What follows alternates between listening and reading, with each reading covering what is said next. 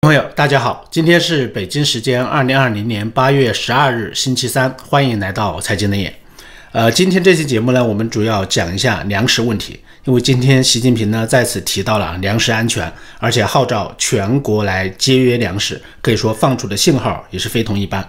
这期节目呢，我们将简单的对此做一个分析。八月十一日，中国的官方媒体啊大量报道习近平对制止餐饮浪费行为做出的重要指示。他就指出，餐饮浪费的现象触目惊心，令人痛心。谁知盘中餐，粒粒皆辛苦。尽管我国粮食生产年年丰收，对粮食安全始终要有危机意识。今年全球新冠肺炎疫情呢所带来的影响，更是给我们敲响了警钟。这习近平说话的一个大概意思。基本上很多媒体都在报道这一段。习近平同时也强调了要加强立法。强化监督，采取有效的措施，建立长效机制，坚决制止餐饮浪费的行为。要进一步加强宣传教育，切实培养节约的习惯，在全社会营造浪费可耻、节约为荣的一个氛围。可以说，这个新闻报道出来之后呢，中国的各大官方媒体啊就大力的报道，热火朝天了。各种官方大媒体的新闻报道。时事评论加上自媒体的跟进，可以说形成了一个立体的轰炸式的报道效应。这次呢，全国各大城市啊，武汉做了非常快的一个响应，又是武汉啊，武汉餐饮协会呀，可以说反应是最迅速。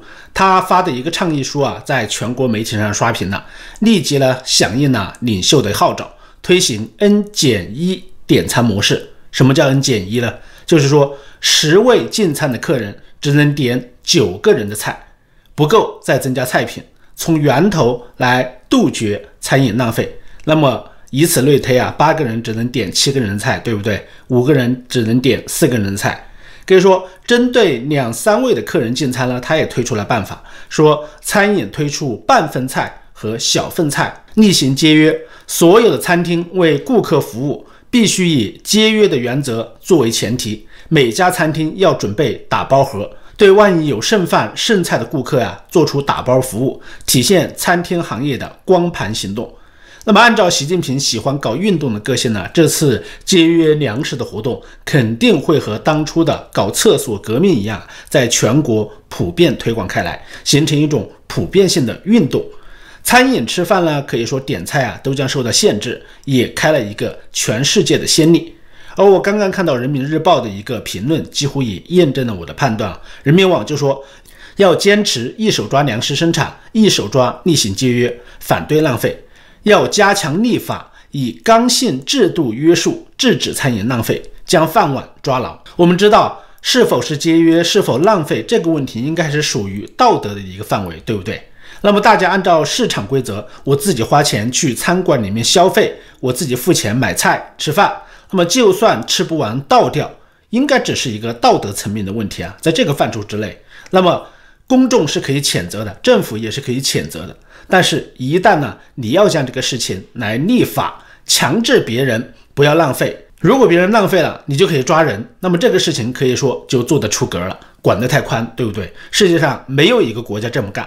如果你将浪费的人抓起来啊，那么这就是在搞国家恐怖主义，就是集权国家的一个典范了。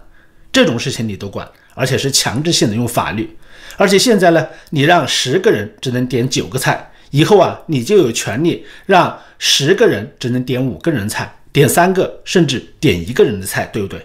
最后你可以让别人不要菜，只吃白米饭，你的权利就管得太宽了，涉及到这种角落里面去了，这是很可怕的，也是很恐怖的。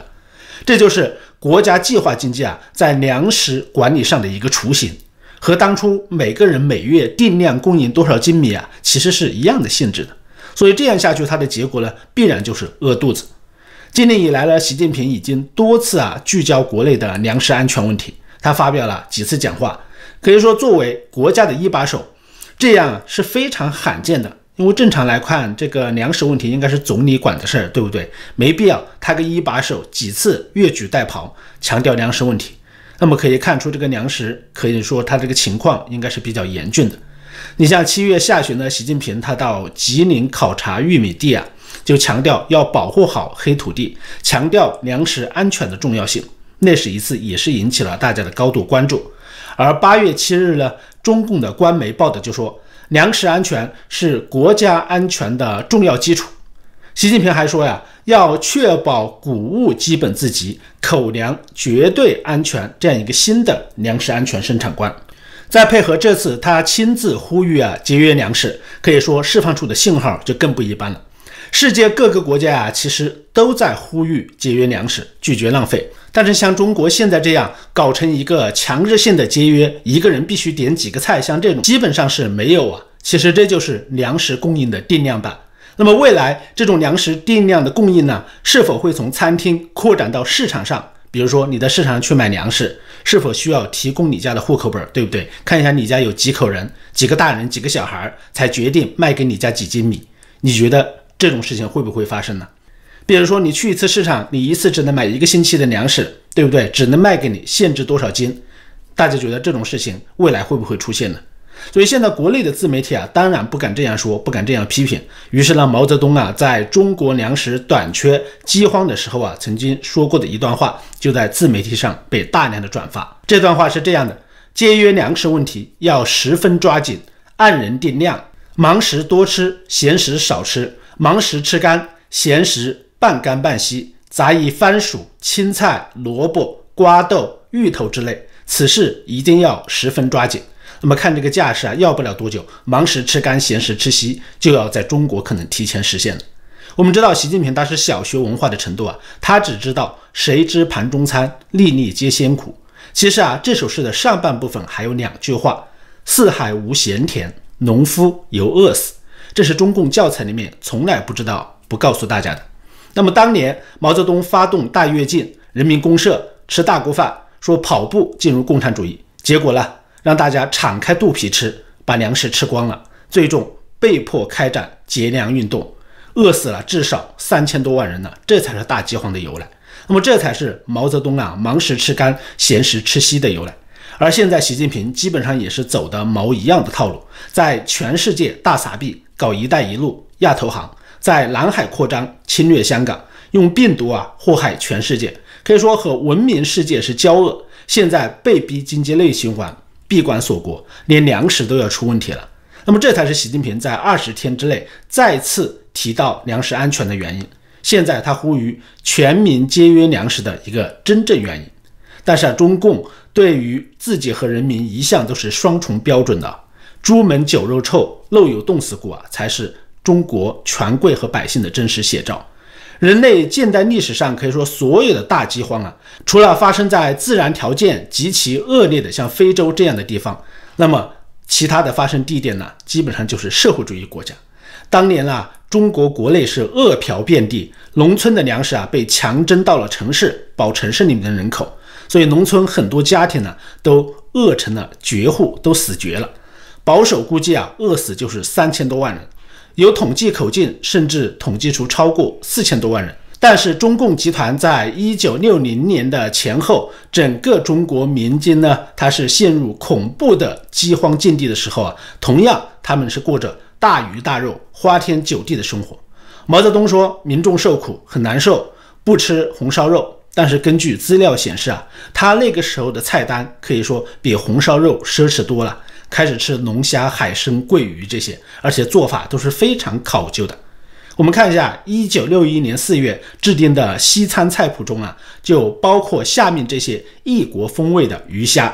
你像蒸鱼补丁、铁拔桂鱼、煎桂鱼、铁拔大虾、烤虾龟、虾面盒、炸大虾、软炸桂鱼、烤鱼青、莫斯科红烤鱼、波兰煮鱼、咖喱大虾。灌焖大虾、软炸大虾、生菜大虾等等，可以说这些菜谱中的很多食材啊，在国内都不一定能找到，很多是需要专门的人到国外去定制的，专门进口的。可以说不敢想象啊，在老百姓饿死几千万，恨不得一子而食的时候啊，那么这个魔鬼虽然不吃红烧肉，但是却在吃更好的东西啊，这就是吃人肉啊。同时期呢，中共还用大量的粮食来酿造茅台酒，这就是血茅台。在全国饿死将近四千多万人的那三年呢，茅台却生产了两千零七十九吨酒啊，产量不仅没有减少，反而实现了真正的大跃进。是正常年份生产的十一点五倍啊。以一九六零年为例，茅台酒原料告急，那么贵州呢，从全省各县是调集了原粮一百一十七万斤来支援，用粮食来料酒。在大饥荒正惨烈的时候啊，调集粮食到贵州来酿酒。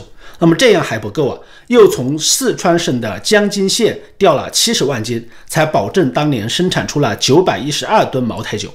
那么这些中南海的权贵们哪里是喝的茅台酒啊，完全喝的就是人血，对不对？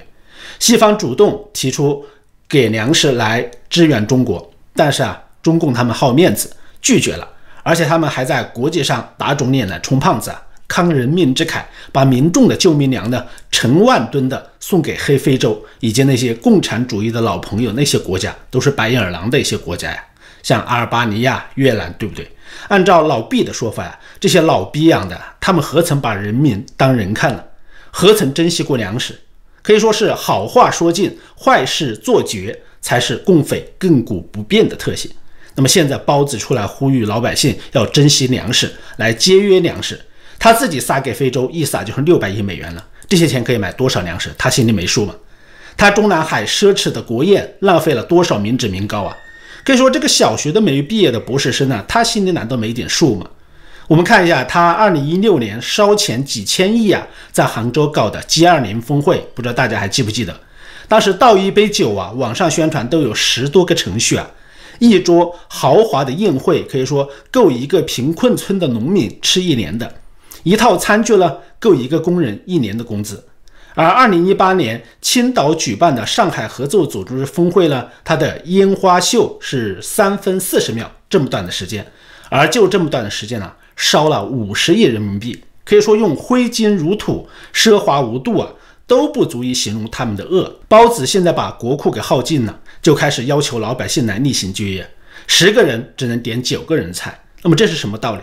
他现在在国内推行专制集权，搞个人崇拜，在国际上大搞战狼外交，四处树敌，和整个文明世界为敌，全世界开始围堵中共了。那么现在他们走投无路，准备搞经济内循环，闭关锁国，未来肯定是没有外汇来购买足够的粮食来补充国内的粮食缺口的。而现在国内的粮食呢，又是天灾不断，大量的土地啊被房地产已经毁掉了，粮食库存现在基本上都是空的。当然会出现粮食危机啊，所以他现在呼吁百姓呢节约粮食只是第一步，后面呢就应该是粮食定量供应和粮票的启动了。可以说这是一个大趋势。习近平二十天内啊两次呼吁粮食安全，这次喊话节约粮食，海内外的自媒体和主流媒体啊都在跟进。很多认为啊这其实释放的就是中国要出现粮食危机的信号。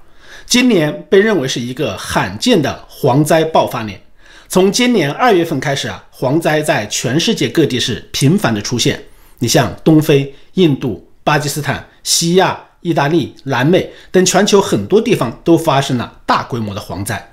加上东南亚主要大米产区呢，由于这个干旱，粮食欠收，很多粮食出口国呀都不愿意出口粮食，惜售、限制或者是禁止粮食出口，而国际粮食价格呢也在大涨。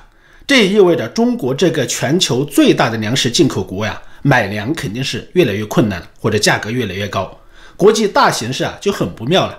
你像今年三月份，联合国世界粮食计划署就曾经警告说呀，武汉肺炎冲击了全球的经济。二零二零年，全球面临着严重的粮食危机的人口可能高达二点六五亿，而中国今年也是自然灾害不断，对粮食生产是冲击巨大的。今年除了疫情对春耕播种的影响和东北等地区呢发生了冰雹、暴雪灾害之外呢，你像北方的旱灾也是非常严重，像山东、安徽、河南等地区的小麦是普遍的减产，有的地方普遍减产了百分之二十啊到百分之三十左右。我这里啊是收集了很多地方网友的真实的数据的，那么肯定不是随便说。往年你像河南这些地方呢，农民收完麦子都是直接拉到面粉厂卖掉。或者是寄存，但是今年呢，普遍呢都在家里面囤起来。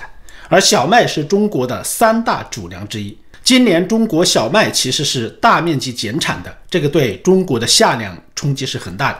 那么虽然中国的官方和习近平啊都强调中国的粮食今年又丰收了，除了小麦，六七月份呢，遍布中国东南二十七省的水灾，对中国的一大主粮，也就是水稻啊，形成了巨大的威胁。我们知道，东南方是中国水稻的生产主粮区，但是呢，今年持续的洪灾和高水位，让很多地方的粮食主产区呢，它的水稻是绝收的，特别是像鄱阳湖流域和长江中下游流域的江汉平原等一些地区，今年水稻生产呢，可能将大幅度的减产。而除了旱灾、水灾啊，今年你像云南、广西、湖南等地区啊，都爆发过蝗灾。那么再加上粮食杀手草地贪衣蛾等一些灾害，中国的粮食供应在今年可能将踩到红线。那么今年粮食大面积减产呢，也就成为定局。中国在古代啊，碰到灾年，官府是会开仓放粮的赈灾的。那放的是什么粮呢？其实就是储备粮，对不对？但是中国现在中储粮，它管的储备粮是什么玩意儿？相信大家都清楚了。这几年呢，只要上面去查中储粮的仓库，必然是发生火灾的。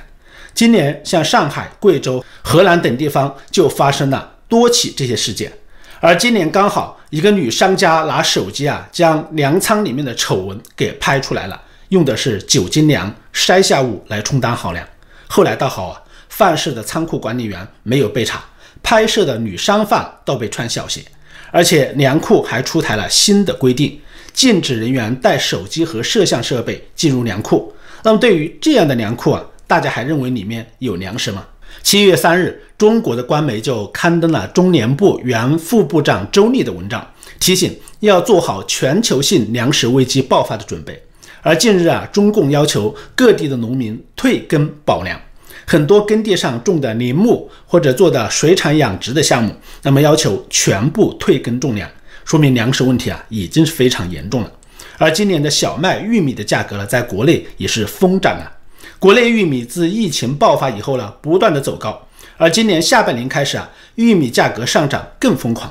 近期中国多地的玉米价格已经突破了一块三美金的大关，和去年年底相比，玉米的价格涨幅呢，已经超过了百分之三十。